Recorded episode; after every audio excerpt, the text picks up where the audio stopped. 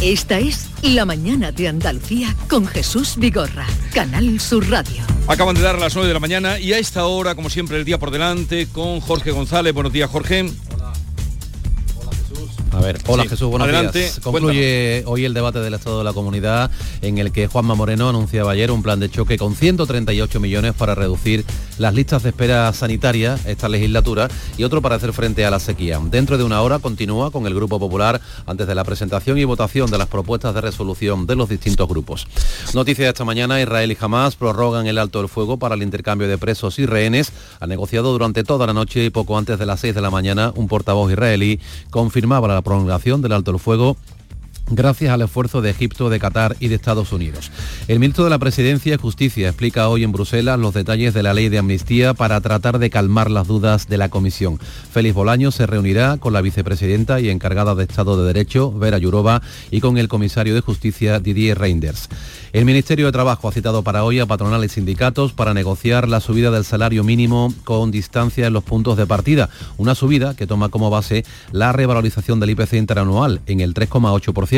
Con este dato, el salario subiría hasta los 1.200 euros desde los 1.080 actuales.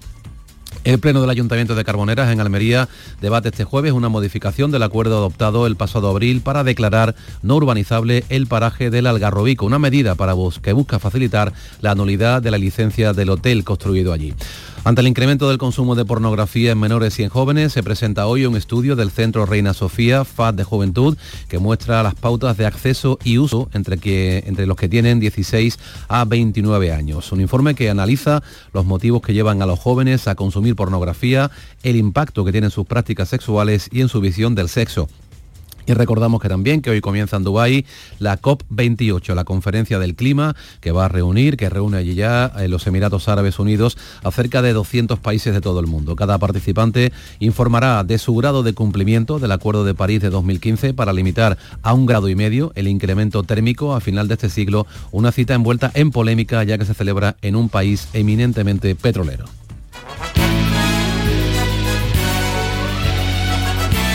Nueve, dos minutos y con todos los oyentes que a esta hora están con nosotros, Ángela Martialay, Teo León Gross y Pepe Landi, vamos a recibir, recibimos la visita de nuestro director de Canal Sur Radio, Juan Miguel Vega, porque hoy, 30 de noviembre, último día del mes, es el día en el que ha salido el EGM Las Notas. Eh, Juan Miguel Vega, director, buenos días. Hola, muy buenos días, Jesús. A ver, eh, Bueno, pues esperábamos, esperábamos con ansiedad este día porque acaba, acaba el mes, acaba el año, es momento ya de, de balance, ¿no? De, de- de cosecha, de alguna manera, y, y el EGM pues nos reporta la, la información de cómo va la, la audiencia. Estoy eh, dándote este prolegómeno para darle emoción a la, a la cosa. Está bien, está bien. Exactamente, hay que darle su, su, su, Su- su- su punto, su su- suspense, ¿no? ¿Cómo se nota cuando vienen buenos datos?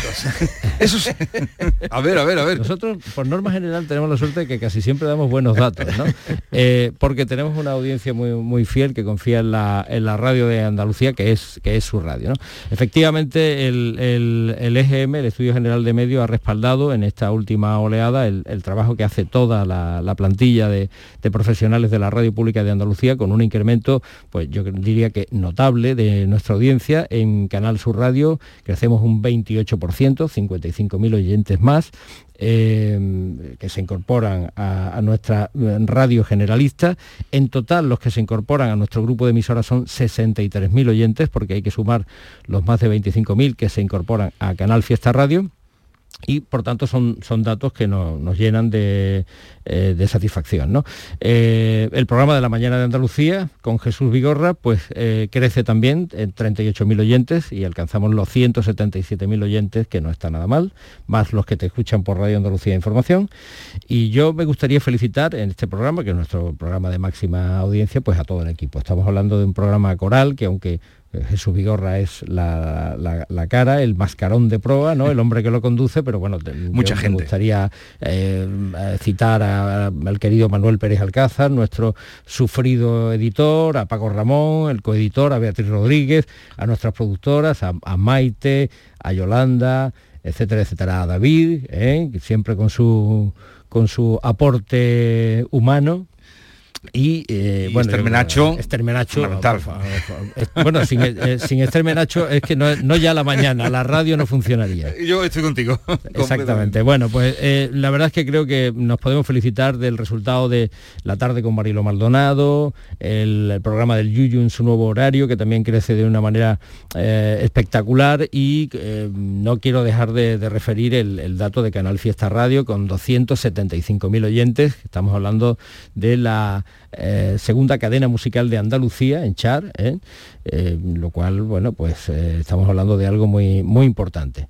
En resumidas cuentas, querido Jesús, mm, creo que son datos para sentirnos muy satisfechos y yo quisiera, en primer lugar, felicitar a toda la plantilla de trabajadores de, mm, profesionales de la Radio Pública de Andalucía que día a día con denuedo, ahínco y, y- mucho esfuerzo, pues ponéis eh, en antena una programación de altísima calidad, de primer nivel. Nosotros no tenemos nada que envidiarle a nadie.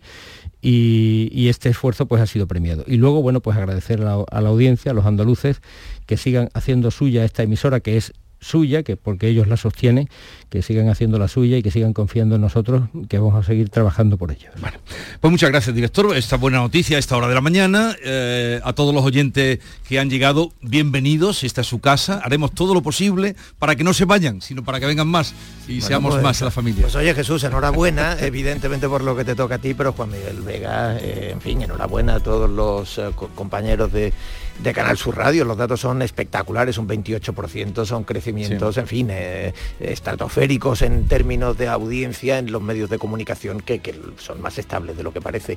Y, y enhorabuena, pues en fin, como decís, a todo el equipo aquí, lo- la televisión se lleva muchas veces la máxima visibilidad, es verdad que la televisión viene dando unos datos magníficos, eh, los mejores de la última década mes a mes, pero ahí está también la radio, así que enhorabuena Juanmi, enhorabuena Isabel Cabrera, la Junta de la Dirección, enhorabuena Juan de Dios Mellado, en definitiva toda esta casa. Efectivamente, es un, es un equipo que, que viene trabajando en unas condiciones complicadas desde que llegó a la, a la dirección de esta casa y creo que ahí están los resultados tanto en la televisión como en la radio, como en el, eh, multimedia, en nuestra plataforma, en fin, creo que es algo por lo que nos debemos sentir orgullosos de nuestro trabajo. No hacemos más que cumplir nuestra obligación, eso hay que decirlo también. Y creo que la ciudadanía debe sentirse también satisfecha porque a fin de cuentas eh, esta casa, la RTVA, Canal Sur Radio y Televisión, es suya. Ellos son nuestros jefes, ellos son los dueños de esta empresa y esta empresa va funcionando bien. Así que muchísimas Pues gracias, gracias a todos. por la visita y por la buena noticia, director. Seguimos. La mañana de Andalucía con Jesús Vigorra. De lunes a viernes desde las 6 de la mañana. Más Andalucía. Más Canal Sur Radio. En la página 3 del libro del bien vivir se dice que cuando viajas, no importa si recorres 30, 500 o 10.000 kilómetros, tampoco el destino. Lo que importa, quizá lo único, es con quién lo hagas. Con el cupón diario de la 11 puedes ganar hasta 500.000 euros de lunes a jueves y practicar el bien vivir. Cupón diario de la 11. Te toca bien vivir. A todos los que jugáis a la 11, bien jugado. Juega responsablemente y solo si eres mayor de edad. Existe un lugar donde cada paso es una obra de arte, donde la tradición forma parte del futuro, donde el tiempo se detiene para disfrutar cada segundo. Hay un lugar en el mapa que es magia para los sentidos, en donde cada paso se convierte en una experiencia. ¿Y si nos regalamos Úbeda y Baeza? Dos ciudades, un destino. Hola, amigo Nicolás. Hola, Baltasar, Gaspar, Melchor. He estado ayudando en las tiendas MGI y ahora necesito vuestra ayuda para repartir todos los juguetes. En MGI, los juguetes de primeras marcas están a 10, 15 y 20 euros. Cuenta con nosotros, amigo Nicolás. Nosotros también te necesitaremos. En tiendas MGI nos dan mucho trabajo. Canal Sur Radio. Bordadores, imagineros, pintores, restauradores, tallistas, doradores, pasamaneros, cordoneros, escultores, todos ellos y muchos más formamos parte del sector de los comercios del arte sacro de Sevilla. Visítanos. Arte Sacro, un tesoro a tu alcance en el corazón de Sevilla. Programa de apoyo al comercio minorista, promovido por la Cámara de Comercio de Sevilla y financiado por Fondos FEDER. Colabora Ayuntamiento de Sevilla y Asociación Gremial Sevillana de Arte Sacro. Consigue tu mejor versión en Clínica Escobar, tu clínica de cirugía plástica y estética de confianza en Sevilla y Huelva. Especializados en rejuvenecimiento facial, expertos en cirugías de párpados, nariz y orejas y corporales, resaltando las cirugías de mamas, abdomen. La honestidad, seguridad y confianza caracterizan a nuestro equipo. Más información en clínicaescobar.com. En Solarrica sabemos que hay regalos que no caben bajo el árbol. Abrazar, cocinar, reír, disfrutar, brindar, celebrar, porque lo que realmente importa cuesta muy poco. Solarrica, contigo en los momentos importantes.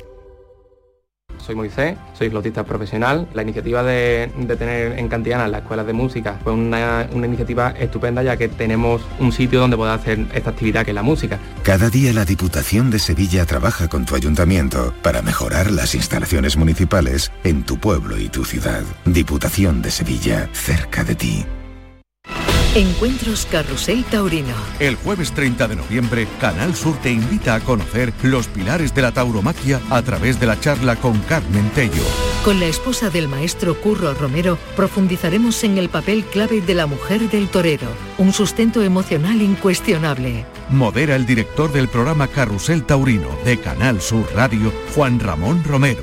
Desde las 8 de la noche en el Teatro Fundación Cajasol. Entrada libre hasta completar aforo. Encuentros Carrusel Taurino, con el patrocinio de la Fundación Cajasol. La Navidad comienza con la primera logroñesa. El mazapán de siempre, artesano, tradicional. Mazapán de Montoro, bombón de mazapán, turrón blando o torta imperial. 70 años de historia compartiendo contigo lo mejor de la Navidad. Mazapanes de Montoro, la logroñesa. La Navidad en tu mesa. Los fines de semana nos despertamos en los mejores rincones de Andalucía para que conozcas su historia, su cultura, sus curiosidades, sus leyendas. Te invitamos a conocer una Andalucía llena de talento, hermosa, fascinante y única. Andalucía nuestra, los sábados y domingos desde las 7 de la mañana en Canal Sur Radio con Inmaculada González. Contigo somos más Canal Sur Radio. Contigo somos más Andalucía.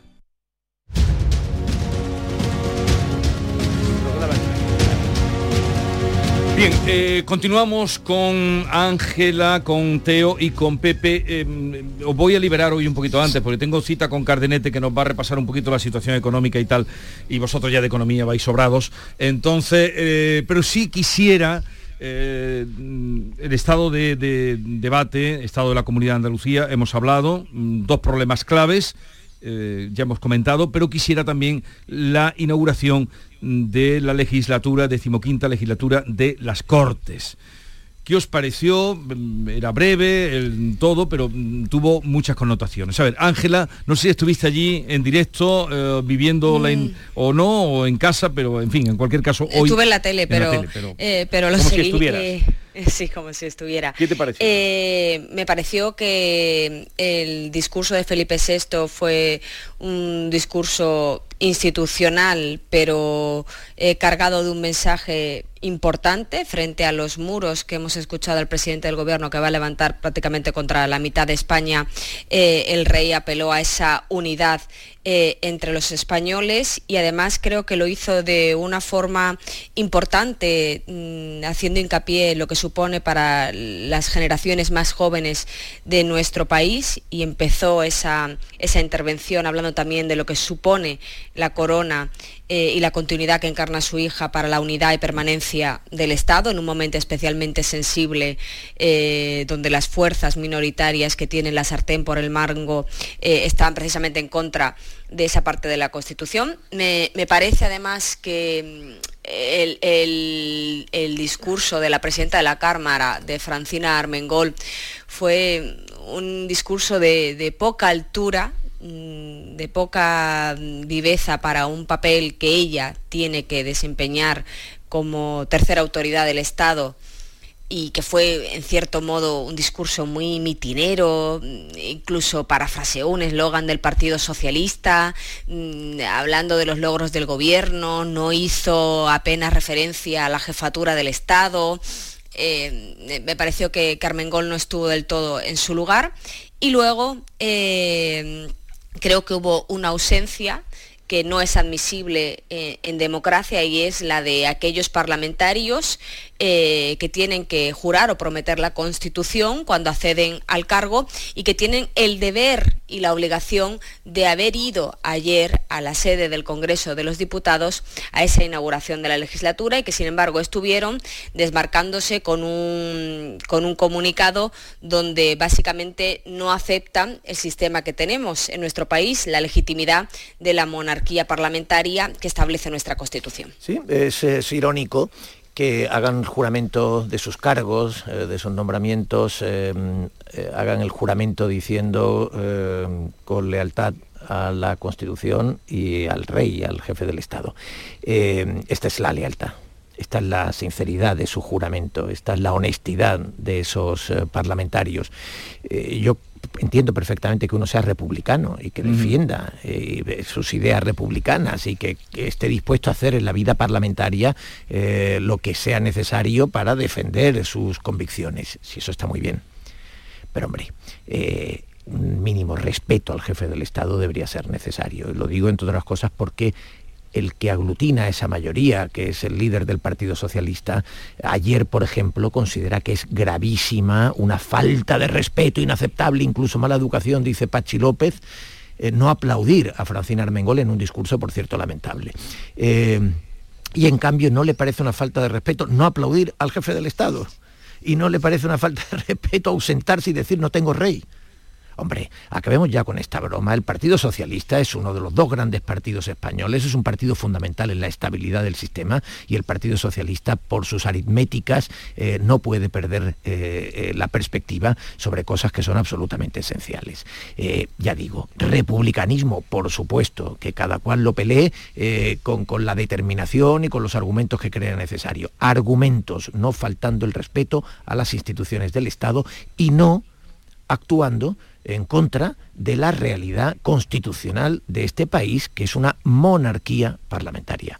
Y mientras lo sea, merece un respeto. Ya digo, esto eh, a, mí me parece que no interpela ya a Bildu, que en fin, eh, que, se puede esperar de Bildu. Ahora algunos lo quieren normalizar, como si se hubiera convertido en una fuerza, eh, en fin, impecable. Mm, o Esquerra Republicana, etcétera, no, no que tienen la, trayectoria que tienen. Eh, yo eh, apelo a que en este caso al Partido Socialista, que es el que aglutina esa mayoría, porque se están empezando a aceptar cosas que no eh, son ni son normales ni son aceptables. Mm. Y el discurso de Francina Armengol, como digo, también interpelando al Partido Socialista, el discurso de Francina Armengol fue lamentable, porque ese discurso tiene que ser el discurso de la tercera autoridad del Estado, hablando en nombre de la soberanía nacional, de la Cámara en la que están representados todos los españoles y hacer las alusiones tan evidentes a la aportación histórica de la izquierda y a la necesidad de que algunos acepten eh, un gobierno que es que haces tú abogando por el gobierno. No estás allí para eso, no es este tu papel. Yo creo que el Partido Popular y Vox ayer sí acertaron, no aplaudiendo, y lo lamento mucho, porque no me parece nada sano ver que no se aplauda en el comienzo de la legislatura a la presidenta de la Pepe, ¿cómo lo viste tú? ¿Y cómo lo viviste? Pepe. Pepe Landi, lo hemos perdido a Pepe. Pero seguro que no para siempre. No, no, yo sé que no está ahí, yo sé que está ahí. Estoy yo sé que está ahí. ¿Tú cómo, lo, cómo, lo, cómo lo percibiste, cómo lo viviste? Pues lo, lo, viví de una forma bastante diferente a lo que he oído a los compañeros porque me parece que, mm, no sé, eh, estoy en el sector de los que no están dispuestos a escandalizarse al entrar en el casino Mm, cada día y ver que, aquí, se, que aquí se juega. Es decir, mm, el discurso de Francine Armengol, mm, considerándolo falto de elegancia y probablemente rayano en la grosería, en cuanto a aprovecharse, del cargo, del reglamento y del momento para lanzar una soframa política me parece hasta cierto punto previsible. Tendríamos que repasar los discursos que han dado otros eh, presidentes de la, de la, Cámara Baja para, para, ver si fue tan, tan diferente. Y el, hecho de que recordase la legitimidad del gobierno, sí me parece oportuno porque sirve para rechazar algunas de las barbaridades que hemos escuchado estos días de forma prácticamente a diario, de golpe de Estado, autoritarismo, país bananero, cuando lo que se estaba haciendo era eh, ejecutando una aritmética parlamentaria absolutamente legítima. Respecto al, al discurso de Felipe VI, también previsible, me parece estupendo y me parece una forma hasta cierto punto de respeto. Decía Teo mm, que, es absolutamente comprensible y legítima la postura de los, de los republicanos. Bueno, pues también es, igual que es respetable que unos partidos no aplaudan a Francine Armengol y, a su, discurso, me parece bastante respetuosa la ausencia. La ausencia, como puede ser la, abstención en, unas elecciones, es una postura legítima, es una, es una forma de, actuar respetuosa, no violenta, mm, democrática, mm, incluso reglamentaria y por lo tanto es, respetable y forma parte del debate en el que vamos a estar mm, eh, metidos durante unos años, un debate muy intenso, muy intenso y me parece que, que nada se salió de la norma, yo, estaba poniendo el foco, Pepe, eh, en que el Partido Socialista se escandalice de que no aplaudan a Francina Armengol y acepte como normal y sano que no se aplauda al rey. No, debería escandalizarse ni uno ni otro. Eh, bueno, pues eso digo, por eso digo, lo primero, en ese sentido, un poco de coherencia. Y luego yo sí creo que hay una diferencia.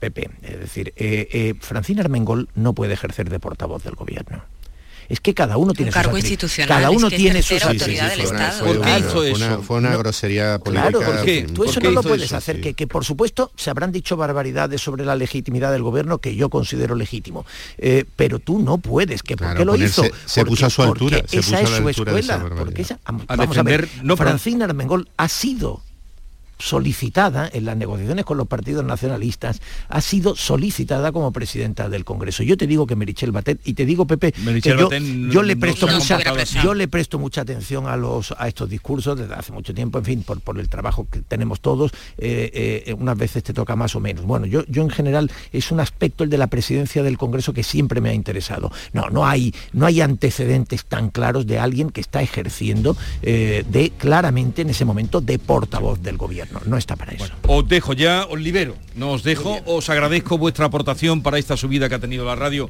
que nos llena de alegría, la verdad es que no, hoy nos ha hecho el día muy feliz, junto con la lluvia, así que vosotros también debéis sentiros alegres de esta subida que hemos tenido. Bueno, Ángela Martialay. Eh, Muchas gracias, compañeros, un abrazo. Pepe Landi, un abrazo. Un saludo. Y Teo León Gross. Un abrazo para Ángela, para Pepe, y eh, por supuesto. programa me, sí, sí, ¿eh? sí, no te preocupes que tendrás, tendrás un retablo adecuado a tu condición divina.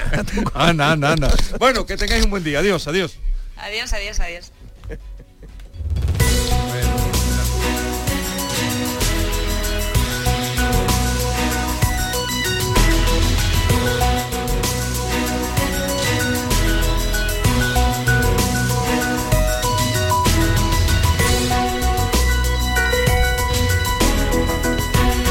Vamos a saludar, como les anunciaba esta mañana, a Manuel Alejandro Cardenete, catedrático de Economía de la Universidad Loyola, analista económico, y queríamos contrastar con él algunos datos, como tantas veces hacemos, para enterarnos bien. Eh, Alejandro Cardenete, buenos días.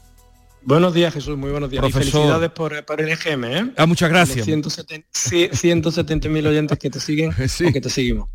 Bueno, muchas gracias a todos. A ver, eh, vayamos por partes. Em, ¿Por dónde empezamos? Porque hay varios temas aquí que rápidamente quiero que repasemos. Quizá por lo más inmediato que es la reunión de esta tarde que ha convocado eh, la ministra eh, Yolanda Díaz con los sindicatos para hablar del salario mínimo interprofesional, el SMI. Em, es el momento de hacer una subida atendiendo a lo que piden los sindicatos, 1.200, lo que ofrece el gobierno, lo que ofrece eh, los empresarios, la COE. ¿Por dónde tirar? A ver, el problema de la subida de... Lo primero, eh, que un trabajador tenga un salario mínimo, mínimo, y digno, eso nadie lo debe de discutir, yo creo que eso está fuera de discusión. Lo que sí ocurre es que en un mercado laboral como el que tenemos en España, con un 12% de tasa de paro, en el caso nacional, eh, una de las restricciones de que el mercado laboral pudiera llegar a tasas de paro razonables, que serían del 5 o del 6%, que sería lo normal, como tienen nuestros socios comunitarios de Alemania, de Holanda o de Bélgica, incrementar el salario mínimo por decreto, por BOE, por Boletín Oficial del Estado, por encima de los 1.000 euros, como estamos ya, y el crecimiento que se ha producido en los últimos años tan rápido, hace que los empresarios no tengan la capacidad de poder pagar esos salarios. ¿Y eso en qué se traduce? En la práctica se traduce o en economía sumergida o directamente en despido. Es una de las grandes restricciones que tiene nuestro mercado laboral. Por lo tanto, entiendo que esta reunión se va a producir con los sindicatos, los sindicatos van a decir que adelante, y claro, los empresarios van a decir, vamos a ver, es que usted no me puede decir a mí por decreto qué tengo que pagar yo a mi trabajador. Hay un concepto que tenemos en teoría económica que se llama el ingreso del valor del producto marginal del trabajador. Es decir, yo le pago en función de lo que usted me ingresa como trabajador, no lo que me diga un decreto, porque hay un problema con esto acabo. Eh, a partir de ese SMI se indexan todos los convenios colectivos, por tanto se rescalan todas las escalas salariales. Y eso se hace absolutamente imposible en un mercado eh, empresarial español donde el 98% son pymes o micropymes con uno o dos trabajadores. El IPC que salió ayer, 3,2, eh, ha bajado. Mm, ¿Qué perspectivas hay en cuanto al IPC, a la inflación, profesor? Sí, el IPC, la, verdad que es el único dato que nos está dando cierta alegría en los últimos meses. Es verdad que los países del Mediterráneo, los que no tenemos el enganche energético con, el, este, con, Rusia, como le puede pasar a Alemania, hemos tenido una mejora en los IPC a nivel general. En el caso nuestro, Ayer teníamos una inflación del 3,2, que ya empieza a ser razonable, cercano entre el 2 y el 3, la normal, el IPC normal y la subyacente ya está en el 4,5, la que tiene solamente en cuenta o se elimina la energía en las materias primas sin elaborar. En la tendencia está clara, yo creo que las políticas monetarias, subida de tipo de interés, en el caso de los países mediterráneos está funcionando, ya está empezando a funcionar en los países, en los países centrales como Alemania, con lo cual esto apunta que no debería haber más subidas del tipo de interés de intervención. ¿Qué ha pasado? Bueno, pues los carburantes, aunque parezca mentira, incluida la guerra de Israel están eh, razonablemente comportándose bien. Estaba mirando el barril Brent a día de ayer, cerró a 81,5 dólares el, barril. Por tanto, eso, eso es positivo. Los paquetes turísticos están también rebajándose.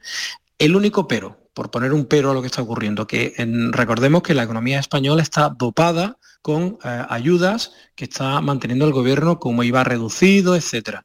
La gran duda que surge y tenemos todos los economistas es cuando se eliminen los paquetes se podrá mantener una inflación baja. De momento el presidente ha dicho que el tema del IVA, concreto del IVA, lo va a mantener hasta junio. Fue de las promesas que hizo en, la, el discurso de investidura.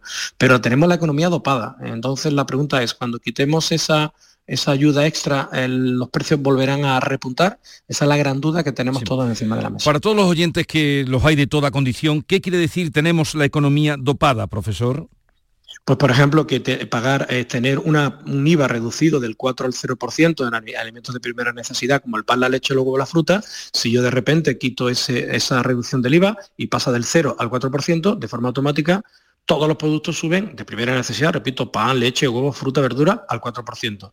Pero es que el aceite y la pasta, que la tengo reducida al 5%, si le quito el dopaje, pasa automáticamente al 10%. Y son productos que forman parte primordial o prioritaria en la cesta de la compra. Por lo tanto, se trasladará de forma automática el índice de precio al consumo al IPC. ¿Cómo ve el, horizonte? Eh, mm, ¿Desaceleración? ¿Se puede utilizar esa palabra? ¿Puede haber desaceleración? sí. Mira, en principio cada previsión que se va actualizando va más negativa. Nosotros desde Loyola hace como mes y medio, dos meses, presentamos Loyola Economic Outlook y estábamos dando una previsión de crecimiento para España del 1,8% para el 24 y ah, acaba de salir la previsión, creo que en el día de ayer o antes de ayer, de la OCDE y estaba dando ya tan solo 1,4. Hay una desaceleración generalizada a nivel mundial. Eh, empezando por China, pasando por los Estados Unidos y a nivel mundial. Y eso también nos afecta a nosotros. Entonces, ¿qué va a ser el año 24? Yo siempre repito lo mismo. En el otoño pasado decíamos, pensábamos que el 23 sería un año de transición, donde el 24 remontaríamos de nuevo y rebotaríamos, pero no ha sido así. El 23 ha sido un año que ha ido cada vez peor. Es verdad que España ha aguantado el tipo, es verdad que estábamos también con ayudas de fondos europeos, etcétera, y al ahorro de las economías domésticas que se ha gastado, pero el año 24 va a ser un año de ralentización. ¿Y eso en España en qué se traduce? Que si vamos a crecer poco más del 1%, no vamos a discutir la décima, el desempleo va a seguir moviéndose y las previsiones de todos los centros estamos dando una tasa de paro que no va a bajar ni de broma del 11%. ¿Y Andalucía cómo queda? Eh, Bueno, pues no queda demasiado bien. Los datos que tenemos y estamos revisando los modelos nuestros de, de, Loyola, ahora mismo lo que tenemos encima de la mesa es que el año 24 Andalucía va a tener un crecimiento en estos momentos inferior incluso al español.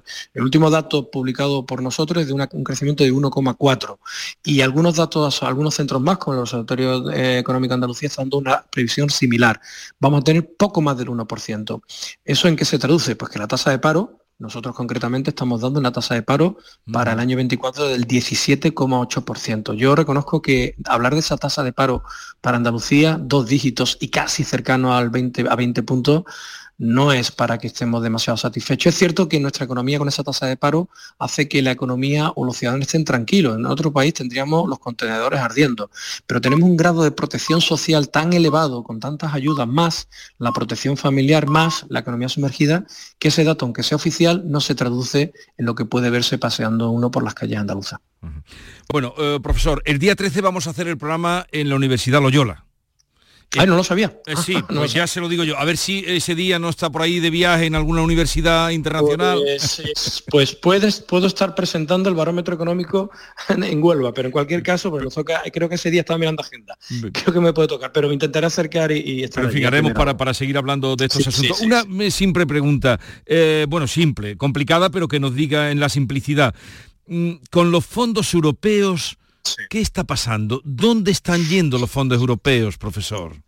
Bueno, el grado de ejecución es muy bajo. Creo que los últimos datos que se estaban dando es de un 18% de todo lo que va llegando. Ahí yo creo que dos, eh, dos, dos porqués. Uno, la Comisión Europea, que eran fondos para la COVID, para la reactivación, apenas cambió la normativa genérica de gestión de fondos, que es muy prolija en- a la hora de justificación, certificación, lo hace todo muy lento. Siendo unos fondos que tenían que haber llegado muy rápido para reactivar, ni siquiera están llegando y de la COVID ya ni, ni nos acordamos. Y lo segundo, que el modelo de gobernanza va de arriba hacia abajo, del Estado a las comunidades autónomas y a los municipios. Y el Estado decide desde arriba que va a llegar al Araal, por decir algo. Claro, la distancia es muy larga. ¿Qué ocurre? Que esa gestión de arriba abajo se hace que cuando van llegando los fondos en, en forma de escalada, al final, la gestión final va muy lenta y la justificación es muy complicada. Y también en el mundo empresarial, las empresas, esa capacidad de gestión de esa cantidad de fondos está siendo muy complicada por eso que cuento, porque todo es demasiado complicado, incluso se están produciendo renuncias de fondos por la complejidad en la ejecución. Recordemos también lo último,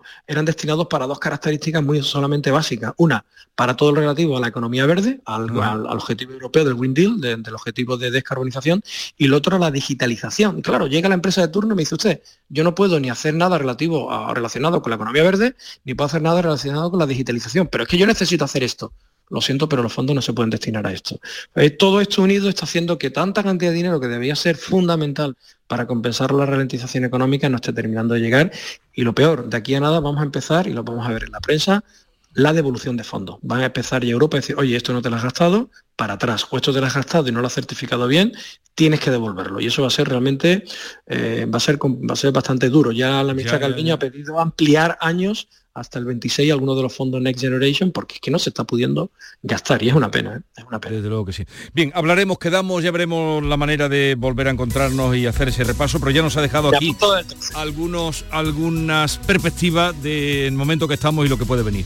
Eh, profesor Manuel Alejandro Cardenete, gracias por estar con nosotros, un abrazo. Muchas gracias a vosotros como siempre. Buen día.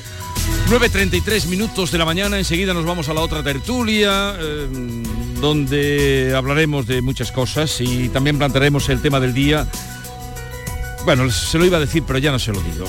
Lo dejamos para sorpresa, que tenga un poco de, de emoción. David Hidalgo, ¿por qué llegas el primero hoy? Buenos días, pues porque tenemos que celebrar que hemos subido de audiencia, ¿no? Digo, vamos a ver si Gorra nos da unas palmaditas o algo. ¿Sabes qué es lo que más se escucha? polvorón. ¿Sabes cuándo sube la audiencia? ¿A partir de cuándo Sí. sube? A partir de ahora. Sí. A las nueve y media y todo el mundo se conecta a la radio porque, porque venimos nosotros. O sea, que, que yo venga a las 6 de la mañana no sirve de nada. algo, algo servirá, pero Bea y yo somos los que subimos la audiencia. Eh, Bea David, Rodríguez, tú no sigas hola. así que nos quedamos sin, sin, sin el mantecado que ha dicho que nos iba a Ah, dar. que nos va a dar un luego para- mantecado. sí, sí. Muy pobre el Un regalo, polvorón, ¿eh? un polvorón. Muy pobre. que no Quiero lo tengo a mano, nada. De la invitación al norte ayer, fíjate, tú has pasado mínimo un plato de jamón de los pedroches. Eso sí, eso bueno, sí, por eso favor. sí.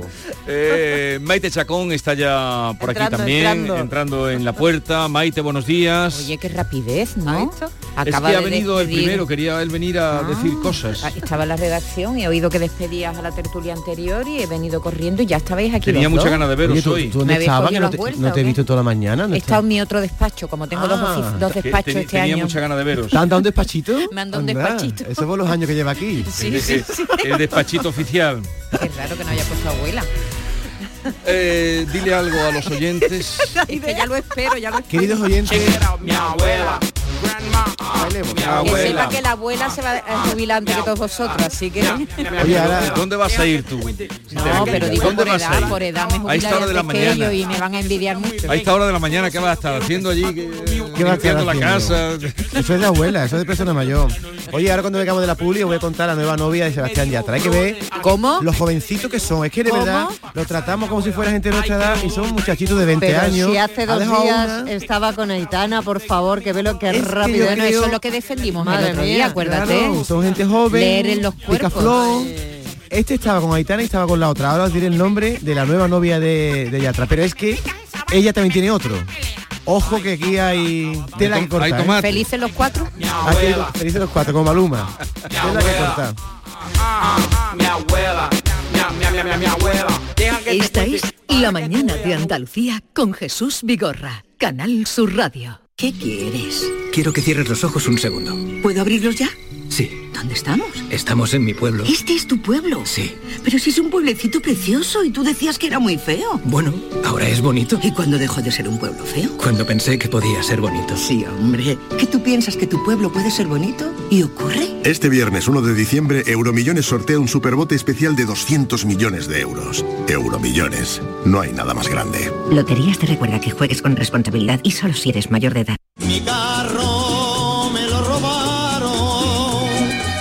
En Menta Limón tenemos tu carro, el de cabalgatas. Caramelo bajo fruta, 2,10 euros el kilo. Balones desde 20 céntimos y de cuero desde 1,50 euros. Peluches 45 céntimos. Juguetes Disney desde 10 céntimos. Lote 1000 artículos, 100 euros. Lote 200 juguetes, 29 euros. Menta Limón. Estamos solo en Matalascañas. Que no te engañen. Y más españoles que Manolo. Canal Sur Radio. Bienvenidos a Sacaba. Mil metros de electrodomésticos con primeras marcas. Grupos Whirlpool, Bosque y Electrolux. Gran oferta en frigoríficos. Combi Corbero en blanco y no frost por solo 359 euros. Y solo hasta fin de existencias. Solo tú y Sacaba. Tu tienda de electrodomésticos en el Polígono Store en calle nivel 23 7. Sacaba. La diversión te llama sin remedio. Saborea cócteles únicos, vibra con la música y grita de emoción con los partidos más épicos en Sin Remedio Premium Cóctel. Ven a conocernos y no te quedes sin tu reservado. Calle Arcos 33 Los Remedios. Del 2 al 10 de diciembre se celebra en Conil la décima ruta gastronómica dedicada a la vaca retinta. Ven a degustar los exquisitos platos de esta carne de raza milenaria de la mano de grandes chefs. Descubre quién gana el concurso y disfruta de Conil, de su gastronomía, de su clima y su buen ambiente. Toda la información en la web del Patronato Municipal de Turismo, turismoconil.es. Family Breastfeeding llega de nuevo a Sevilla. La única feria del bebé y la crianza de Andalucía estará este 9 de diciembre en el Parque del Alamillo. Ponencias, exposición y entretenimiento infantil con entrada gratuita. Recuerda, 9 de diciembre en Parque del Alamillo. Family Breastfeeding. Síguenos en redes. En el programa del Yuyo le sacamos punta a la actualidad. Se ha hecho viral en las últimas horas el vídeo de una señora que salta en paracaídas y no se le abre. Vaya que si lo hacemos. A mí el paracaidismo como que no, porque aparte de miedoso yo soy olvidadizo y como dijimos el otro día, si te olvidabas la mochila en el colegio, el paracaidismo no es para ti. El programa del Yuyu, de lunes a viernes a las 3 de la tarde. Contigo somos más Canal Sur Radio. Contigo somos más Andalucía. Gente de Andalucía te invita a conocer la provincia de Sevilla a través de lo mejor de sus productos y sabores con la Feria de Productos Locales Sabores de Navidad de la provincia de Sevilla. Este domingo, desde el patio de la Diputación de Sevilla, dale placer a tus sentidos con productos de primerísima calidad de tu provincia. Aceites, panes artesanales, carnes, conservas, sensacionales dulces. Gente de Andalucía. Este domingo desde las 11 de la mañana en la Feria de Productos Locales Sabores de Navidad de la provincia de Sevilla. Con el patrocinio de ProDetour, Diputación de Sevilla. Úbeda ya dispone de tres puntos interactivos de información cultural, patrimonial, turística, gastronómica, hotelera y artesanal, con el objetivo de mejorar la información que se traslada a residentes y turistas. Operación 2.2 Úbeda Ciudad Inteligente. Estrategia de Desarrollo Urbano Sostenible e Integrado Úbeda Baeza 2020. Proyecto cofinanciado al 80% por el Fondo Europeo de Desarrollo Regional. Unión Europea. Una manera de hacer Europa. La mañana de Andalucía con Jesús Vigorra.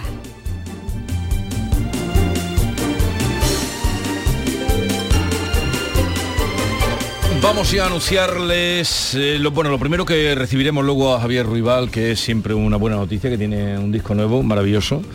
Eh, va del mundo del cabaret. Ay, que lo que he oído me ha encantado. Mm, Me Yo también estuve porque escuchando además, anoche dos canciones. En, en, en otra en otro registro completamente distinto a lo que Javier hace habitualmente. Está como está como muy divertido en este disco. Él se centra, en Saturno Cabaret se centra en personajes de un cabaret, Sí, de un mismo sí, cabaret, y de cada personaje hace una canción. Sí, el dice- y dice sindicalista, que- el- de ahí dice que puede de- salir de un un- espectáculo completamente extraordinario. ¿eh? y seguramente lo hará. Creo que un personaje tiraba de otro y así ha ido saliendo Sí. todo el repertorio. Sí, muy divertido.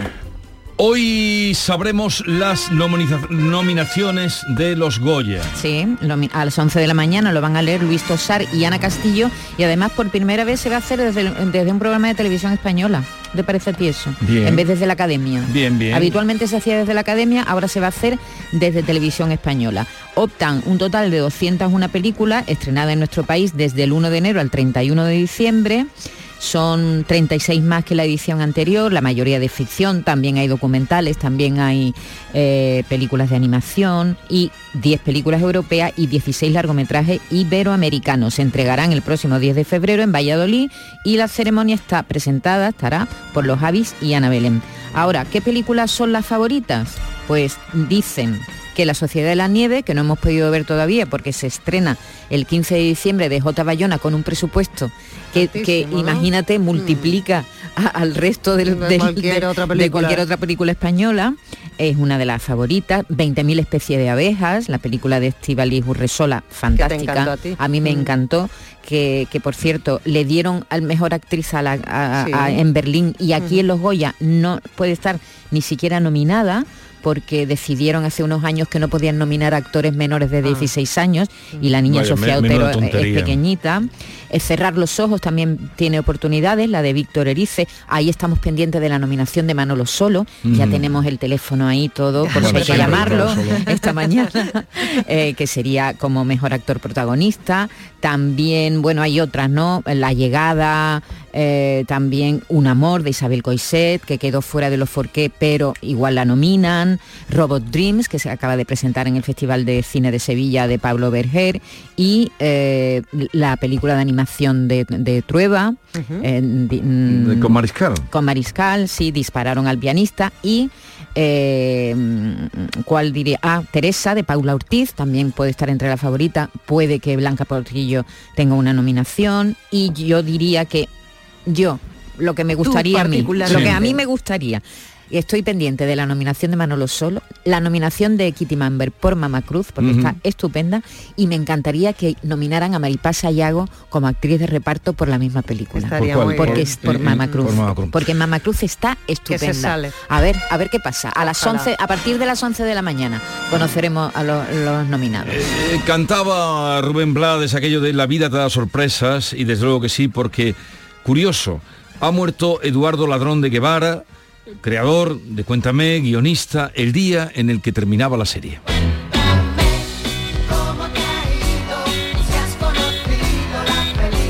qué, qué casualidad Es increíble. ¿eh? Es que mm, eh, eh, ni al mejor guionista se le hubiera ocurrido, vamos. Eh, el mismo día que se emite el último capítulo de una serie que ha ocupado nada más y nada menos que 23 eh, temporadas en, la tele, 420 capítulos, que se dice pronto, pues este hombre a los 80 años eh, ha, ha fallecido. Un hombre que primero, fijaos, fue periodista, ¿eh? también dramaturgo, novelista, pero él ante todo decía que se sentía eh, guionista. Qué gran celebración, ¿no? 23 temporadas de Cuéntame que se, se agrió unas semanas antes por unos comentarios de María Galeana, no sé si os hicisteis eco. No, porque- ¿Qué pasó? No, no, No, tengo, no, no me pues tengo que idea. dijo que Cuéntame, eh, si no fuera por la idea de los actores, hubiera durado tres o cuatro temporadas porque los guionistas como que no. Y claro, Pues es- muy propio de María claro, muy Galeana, pro- ¿eh? absolutamente propio, sí. Totalmente. Y fuera de lugar también No, hay hombre. que decir, hombre, claro que sí, estás criticando No el sé. trabajo de gente que lleva muchos años trabajando. A esto, lógicamente, Ladrón de Guevara no se cayó la boca y le contestó bien contestado y bueno, le dijo que era una falta de respeto absoluta, No sabía, no sabía. Absoluta criticar el trabajo de compañeros que además no, no, habría que- 23 años. No, en- lo que pasa es que los personajes, entiendo yo, atraparon de tal manera todos que sería lo que quisiera, lo que querría decir. Bueno, ella de luego no se muerde la lengua. No, no, ella de- dice todo lo que piensa. Él decía, claro, y a veces que cortas un poquito, él decía, claro, ya se soltó, ¿eh? Ladrón de Guevara, y contaba que muchas veces en esa reunión que hacen los eh, actores con el director, con los guionistas, para, para leer, para poner un poco en la mesa la historia, eh, pues eh, había algunos actores que se propasaban bastante y, y- y criticaban demasiado hasta el punto de que llegaban incluso a provocar cierta inseguridad en algunos guionistas, no en él precisamente, que es un señor, era un señor que ha mucho tiempo dedicándose a a esto, pero eh, en otros sí. Eh, Ladrón de Guevara no solamente guionizó Cuéntame, sino también otras series muy conocidas como por ejemplo puede ser el caso de eh, Farmacia de Guardia o Los ladrones van a la oficina, entre otros. Sí. Que descanse en paz. Eh, en fin, qué casualidad, desde luego eso de morir cuando termina su, su serie de mayor éxito, porque esta ha sido un Y éxito con 80 tremendo. años, número redondo. Eh, David, querías hablarnos de, de quién, de Aitana, de Yatra. Sí, porque no se le van las ganas a ella. Estas ganas no se van. Aitana tiene ganas de amor, pero no va a ser el amor de Yatra, ¿qué se le va a hacer? Como hemos dicho, son muy jóvenes. ¿Tú sabes qué edad tiene Yatra? Yatra No. tiene 29 años. ¿Tú qué hacías con 29 años, Vigorra, Maite? Pues ligar, picaflón, para acá y para allá, después ya nos casaríamos después, ¿no? Más adelante. ¿Tú, cuando- a tú te ¿Con qué edad te casaste? Con tú? 29 años, la edad de Yatra. Justamente, Ya, aunque... ya. Bueno, Muy mi- coherente. Picaflor. Bueno, mi primer matrimonio duró 8 años. Pero eso no La tiene nada que ver, pero española, con ¿no? 29 años te casaste. Me casé. ¿Y cuánto Pero bueno, estuviste de novio? Dos. Pero que estamos hablando de Yatra. Yatra ha dejado a Aitana, eso lo contamos ayer, pero es que ya salen noticias en algunos programas del corazón de que está con otra, con una chica de la Isla de las Tentaciones. Mira, mira de la carita, a ver si te A gusta. ver. Esa chica se llama Claudia Martínez, que también estuvo relacionada con Álvaro de Luna. Álvaro de Luna también está que se sale. ¿eh? Es española. Álvaro no para. Sí, claro que es española. Es española. Divina juventud. Qué envidia, ¿no? Anda que no. El otro día también relacionaron a esta chica, Claudia Martínez, ex de la Isla de las Tentaciones, con Álvaro de Luna. Pero parece que cuando le preguntan a Claudia por Álvaro de Luna, ella dice que no, que está con Yatra. Ah, que Yatra lo ha dicho ella. ella. mm. Y también hay que contar que el otro día en un concierto... viene cargado de fotos de chicas. Sí, mira, tengo a, a Claudia, ¿A ti, a ti- creo. a ti, David, cuál te gusta más? ¿Aitana o esta chica, A o Claudia? Bueno, esta- A él no, le gustan ¿Tú cómo lo todas. A ver que la vea bien. que A él le gustan esta- todas. Esta chica, yo no la he escuchado ¿Cuál te hablar. Bueno, más? la me- noticia, me David. Hablar la- es importante. La noticia. La voz y el olor de la mujer. Yo no he olido a Ah, Aitana. vale, las curvas no las había Bueno, visto. Vale, a, vale. a Aitana sí le ha olido, porque el otro día la besé a Aitana y huele muy bien. Pero a Claudia Pero no. ¿por qué lo mezclas todo? Estas me ha preguntado. Venga. A ver, Termina la ganas- noticia. Estas ganas no se van porque Aitana, curiosamente, una vez que Yatra ya ha lanzado que no está con ella, bueno, pues Aitana, el otro día hubo miradas cruzadas en un concierto en el Wizzing Center donde coincidieron Aitana y Yatra. Ya no eran pareja porque Aitana ya estaba con otro que estaba allí. Ojo con Rels B.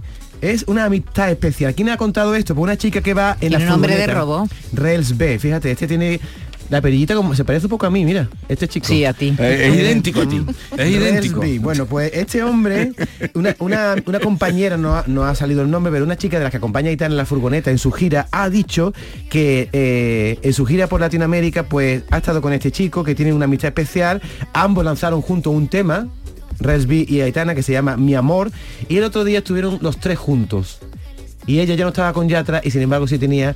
Hay que ver los camerinos del Wizzing Center, el lío que tiene que que haber ahí. lía, Tú ¿eh? pones una Sí. camarita en el pasillo del Wizzing Center y ves gente entrando, saliendo, pegando bofetá. Lo Bueno, pues es mañana contaremos más cosas. Mañana Yatra. más cosas. Los Este es mira, artistas... este es- Este es el que está con Aitana, Resby. Este es, es cantante también. ¿De dónde es? Puerto- ¿De Puerto Rico también? A ver, te voy a decir. Eh, los artistas y las canciones más escuchados en Spotify, ¿cuáles son? Pues mira, Que ahí la, donde ma- paga la más- gente. la más escuchada en ¿Cuál el es? mundo es Taylor Swift. Y además tiene mérito porque no ha sacado disco nuevo. Ha sacado dos discos, mm, diremos ahí regrabado o no regrabado, remasterizado, como sea, dos discos antiguos, pero lo que sí está haciendo es una gira internacional. Exactamente. Me- Perdón, es que me habla Javier y le contesto. Eh, Javier el técnico. Eh, como está haciendo unos conciertos, creo que extraordinarios, pues la gente está loca oyendo a Taylor Swift. Y ha desbancado al boricua Bad Bunny. Ah, no lo pone a Bad Bunny. Que no, hombre, que estamos disfrutando de Taylor Swift. Que se niega, que te niegas a poner Bad Con lo Bunny. bien que suena esto. Pero con lo bien que vocaliza, ¿qué dice? Vamos a otro asunto.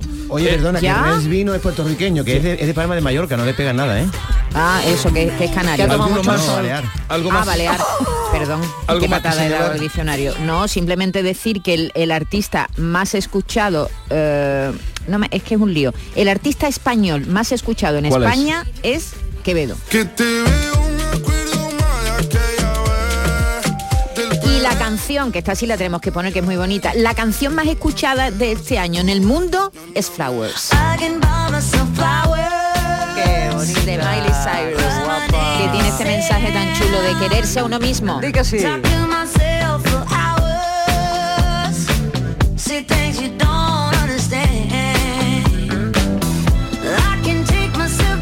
Me hubiera gustado que Miley Cyrus estuviera conmigo en el instituto. Le hubiera lanzado yo unos mensajitos así encri- encriptados. No me habría hecho cuenta, pero ahora ya en la madurez se acordaría de mí. No, no habrías podido porque te habrían quitado el móvil, que los van a quitar ya mismo. Tú sueñas, Eso guapo. luego vamos a tratarlo con eh, nuestro magistrado juez Emilio Calatoyo a ver qué dice de todo esto. A ver, eh, mm, Juan José Ballesta, este eh, que fue actor niño prodigio porque empezó muy El Bola. pequeño, el bola, El Bola. ha sido detenido por robo con violencia en Madrid. ¿Cómo ha sido eso?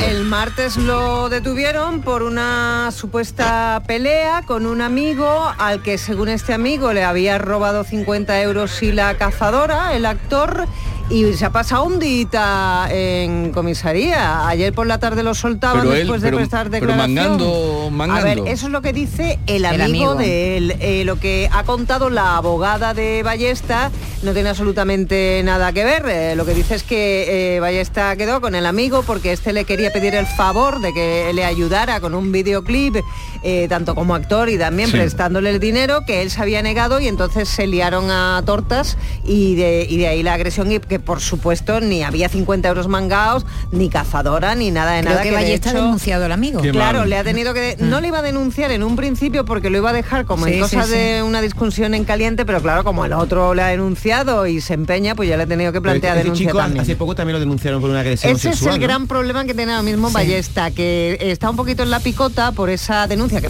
de una mujer de 47 años que dice que, que la violó, que él lo niega absolutamente porque dice que estaba dándole la cena a su hija en el momento de los, de los hechos, pero claro, que quiera que no, él ya tiene ahí un asuntito muy serio pendiente con la justicia y si ahora se viene a sumar este otro que, que no deja, es una tontería porque aunque hubiera sido verdad los 50 euros y la cazadora, eso no llega a ser delito, vamos, que entra por una puerta y sales por la otra, pero, Pero necesita ayuda pero este para chico, él le ¿eh? va mal, Vamos, ¿eh? que se fue Sí, retirado a la desapareció un montaña. tiempo. Es que Este cuando se triunfa tan joven Los niños, los eh, niños es luego actores. complicado. Eh, a ver, Maite, el último de la fila que presenta disco, presenta Pero, nuevo disco. pero espérate, que se- me ha saltado otra vez. ¿No ves que estoy yo ahí antes?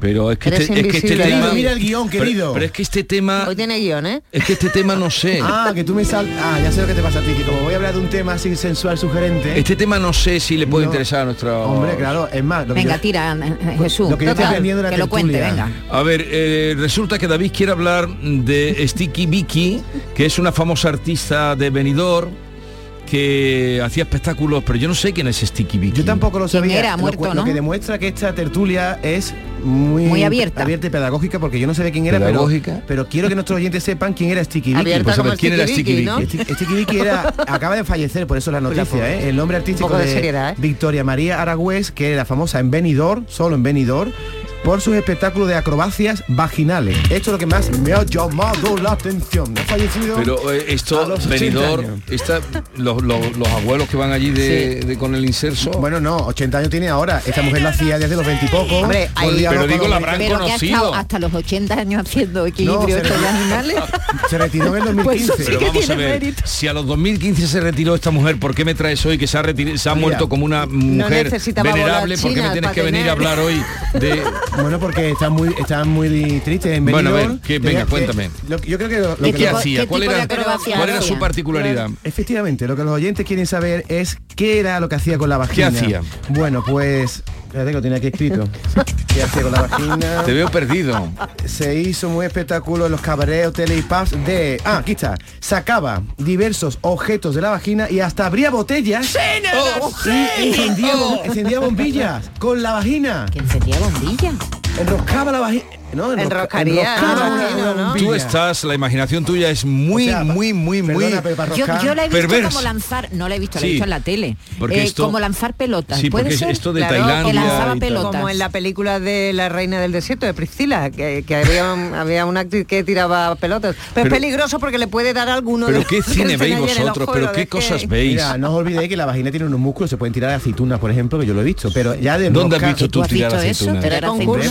En Tailandia habrá yo ido tenido, allí. Al... Yo, yo, he... Yo he frecuentado, he frecuentado. Y no me vas a decir que eso lo hacen en Aralar ahora. En Aralar con la... Digo porque es Sería en Jaén, ¿no? Donde hay más aceitunas. Pero... No, no, pero en Aralar la aceituna Hombre. de mesa no le quitas tus méritos. Bueno, la aceituna de mesa. Hay un concurso de lanzamiento de aceituna, te recuerdo. Sí, pero, no, aceituna. pero, no, con la, sí, pero no con la vagina. Pero ¿verdad? imaginaos cómo tiene que ser la escena. ¿Dónde has visto tú lanzar hueso, no, mm, aceituna con esa parte? Pues en una habitación. No, quiere decir, ni la palabra. ¿En, qué habitación? en una habitación que estaba yo. ¿Dónde? Y, estábamos comiendo una aceituna y dice, ay, pues yo sé hacer esto. Digo, pues hazlo. Y lo hizo. Tú tienes una imaginación Por lo menos perversa. Metro, metro y medio, ¿eh? Llego, ¿eh? Eso ¿Cuánto, cuánto? ¿Metro y medio? Metro y medio. Metro y medio es... Pero era una exhibición una exhibición que hizo para mí. Privada. Pero ahora quiero Tú tienes muchas fantasías. No, 20 segundos nada más. Sí, venga, 20 segundos, pero 20 segundos de verdad. Lo de abrir una botella, vale, a lo mejor, pero lo de, lo de abrir una bombilla, imagínate Lo de señora, abrir una botella te parece normal, pero si yo no puedo abrirlo ni con las manos. pero, de ro, pero de rosca, abrirlo ni con el abridor. Pero no, crees que eso es un sacacorcho. Un tío, un tío mío se abría una botella de Cruz Campo con el ojo, así, y la abría, porque en la cuenca del ojo cabe la chapa de, la Cruz Campo. Pero imagínate a esa señora ahora boca Termina. es un tema del día, ¿eh? ¿Con ha abierto usted una botella? A ver, el, casquillo de la bombilla, tú te lo puedes colocar el casquillo, ahí. El casquete. El, casque, el casquillo de la, de la Vale, se acabó ya tu tiempo. Y ahora te pones, enrosca la bombilla, sí. vas dando vueltas tú con el cuerpo, con el casquillo, y te va enroscando la bombilla y la enciende Es que lo veo. Mm, a ver si encuentro algún vídeo de esta señora. Dime, Sticky Vicky, que descanse por cierto, ¿eh? Ahora es la hija la que ha tomado el relevo, ¿eh? ¿Cómo? ¿Cómo? Sí, sí, se llama... No, pero de verdad. ¿Cómo se llama? La hija ha cogido el relevo y también lo hace. Se llama, la isla se llama María Gadea y eh, vayamos a otro asunto. Lo del último de la fila y anunciamos luego el tema del día que se nos va, o creo, bueno, que aparece el último de la fila los dos, ¿no? Sí, eh, han vuelto a grabar juntos después de 25 años. Dice que no es una vuelta, que no es una vuelta del último de la fila, sino que ellos nunca, dice, no volvemos porque nunca nos hemos ido. Y se llama el disco Desbarajuste Piramidal, 24 canciones que han regrabado, yo creo que a un ritmito con como más de su edad ya. De la edad un, que tempo, un todo. tempo, más tranquilito. Vale. Te por primera vez. Pero a mí me gusta más la otra versión. Esta, es la primera, ¿no? Este es el último. Por eso te digo que decía de yo ¿De qué vamos a hablar hoy en el tema del día? De las corbatas. ¿Por qué? Porque, porque, porque nunca te vemos con una corbata. Jesús, no, pero aquí, mira, el domingo pasado me puse una corbata preciosa. Sí, claro, los domingos. Vamos a hablar de la corbata. los domingos, pues los domingos uno pues se pone un chándal. ¿Qué dice no, de corbata? Chándal, ¿qué dice chándal? Por favor, yo no sé lo que es un chándal. Que las corbatas se las van a poder desgrabar los abogados a partir de ahora. ¿Ah, Así que vamos a hablar de corbatas. Y los presentadores de televisión. Yo, quiero, yo quiero desgrabar las gafas. Yo los cascos. Me hacen falta. Eh, hablaremos de la corbata, pero ya les explicaremos, en fin, qué les parece a ustedes la corbata, si les gusta la, corbata, si, la, usan, usan. cuándo la La mañana de Andalucía con Jesús Vigorra. Canal Sur. La radio de Andalucía.